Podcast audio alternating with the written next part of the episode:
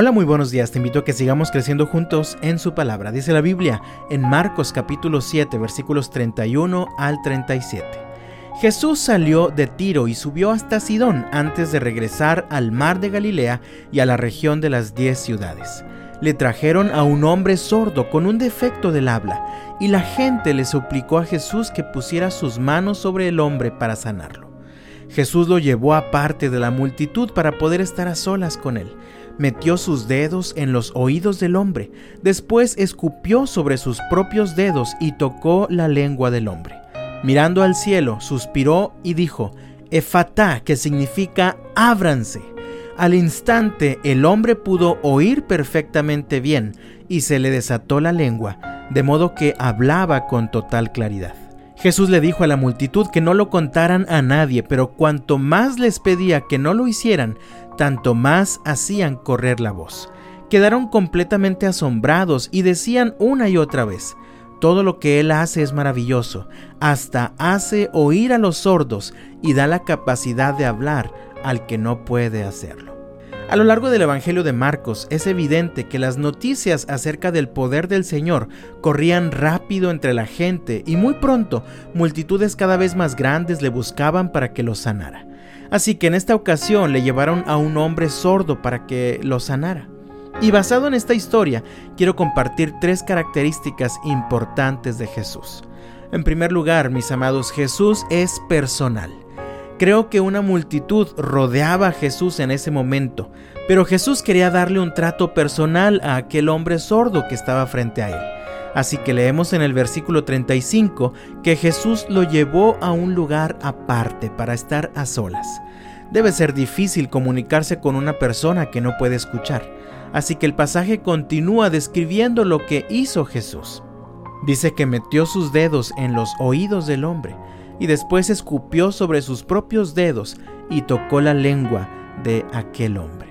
Parece que Jesús está tratando de hacerle entender a este hombre sus intenciones. Jesús quiere sanar sus oídos para que él pueda escuchar y hablar. Es interesante que vemos a Jesús tratando de diferente forma a cada persona que sanó, y lo hacía así de acuerdo a las necesidades específicas de cada uno. Esto nos recuerda que Jesús es personal él se interesa en ti y a pesar de que habemos literalmente miles de millones de personas en el mundo en este momento, Él te mira personalmente. Él quiere una relación personal contigo. No te trata como parte del montón. La segunda característica que comparto contigo es que Jesús es misericordioso. Leemos en el versículo 34 que Jesús, mirando al cielo, suspiró. Jesús se identifica con las necesidades de aquel hombre. Él puede ver el sufrimiento que le provocaba su sordera y las grandes dificultades que tenía para comunicarse con las demás personas. Así que Jesús experimenta profunda y verdadera compasión por ese hombre, mientras ruega al Padre su ayuda para sanarlo. Amado, el Señor también es misericordioso y se compadece de tu necesidad. La tercera característica es que Jesús es soberano. Nuevamente vemos esta simple pero poderosa y eficaz herramienta del obrar de Jesús, su palabra poderosa. Él dijo efatá, que significa ábranse.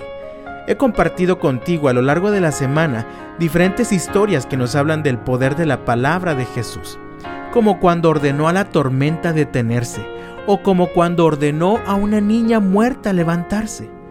Ahora vemos a Jesús ordenando a unos oídos abrirse. Ábranse, les dijo.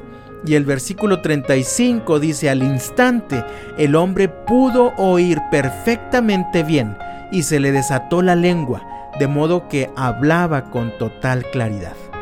¿Puedes imaginarte lo que sintió aquel hombre al comenzar a escuchar perfectamente bien y al poder hablar con total claridad? Definitivamente Jesús transformó su vida desde aquel momento. La Biblia dice acerca de Jesús en Hebreos capítulo 1 versículo 3. El Hijo irradia la gloria de Dios y expresa el carácter mismo de Dios y sostiene todo con el gran poder de su palabra. Mi amado, deja que el Señor te sostenga a ti también con su palabra poderosa. Que Dios te bendiga este viernes, que tengas un bendecido fin de semana y hasta la próxima.